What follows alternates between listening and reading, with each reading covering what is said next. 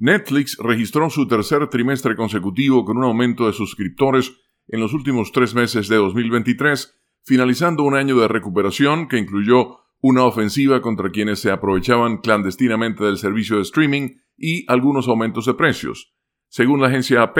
el balance del cuarto trimestre es una nueva prueba de que Netflix pudo crear una fórmula que produjo un aumento de suscriptores a pesar del aumento de los precios de su servicio de películas y programas de televisión. Netflix dio a conocer que tratará de justificar el aumento de los precios de suscripción y tal vez atraer más publicidad a un plan de bajo costo con un acuerdo de 5 mil millones de dólares que incluirá Raw, el popular programa de lucha libre de la World Wrestling Entertainment. Ese programa semanal que llegará a Netflix el año próximo complementará una variedad de programas de televisión que incluye Beef, la comedia ganadora del Emmy, y el filme postulado al Oscar Maestro, protagonizado por Bradley Cooper.